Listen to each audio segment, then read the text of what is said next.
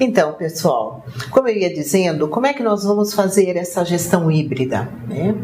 É, quando nós falamos sobre conhecimento da equipe, eu tenho que saber também, é, é importante entender para que tipo de atividade né, eu tenho que ter toda essa atenção no momento de fazer essa gestão híbrida.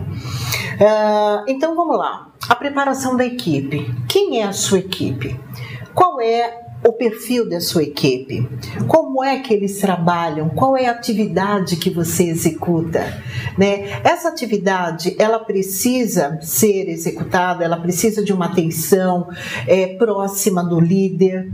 Essa atividade as pessoas conseguem caminhar sozinhas, né? Você precisa avaliar o andamento dessa atividade em qual periodicidade, semanalmente, quinzenalmente, todos os dias dias, a cada três dias? Como é que está o estado emocional da sua equipe?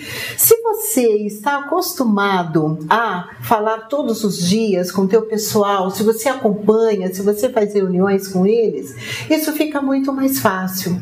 Agora, quando há uma distância, aí fica realmente muito complicado. A minha dica para você é que dependendo da sua atividade, dependendo da sua equipe, dependendo do perfil da sua equipe, né?